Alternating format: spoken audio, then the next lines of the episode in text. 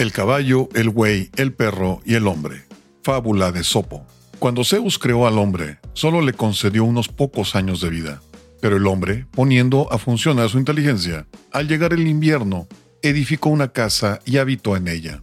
Cierto día en que el invierno era muy crudo y la lluvia empezó a caer, no pudiendo el caballo aguantarse más, llegó corriendo a donde el hombre y le pidió que le diera abrigo.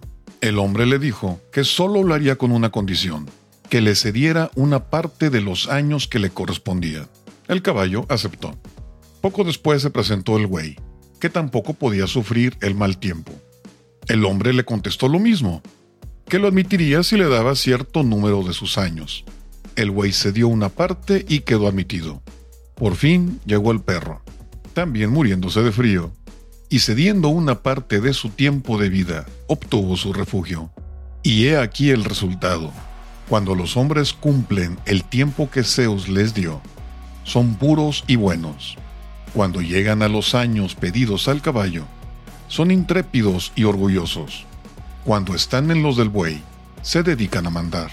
Y cuando llegan a usar el tiempo del perro, al final de su existencia, se vuelven irascibles y malhumorados. Moraleja. Cuatro son las etapas del hombre. La niñez, la juventud, la madurez y la vejez.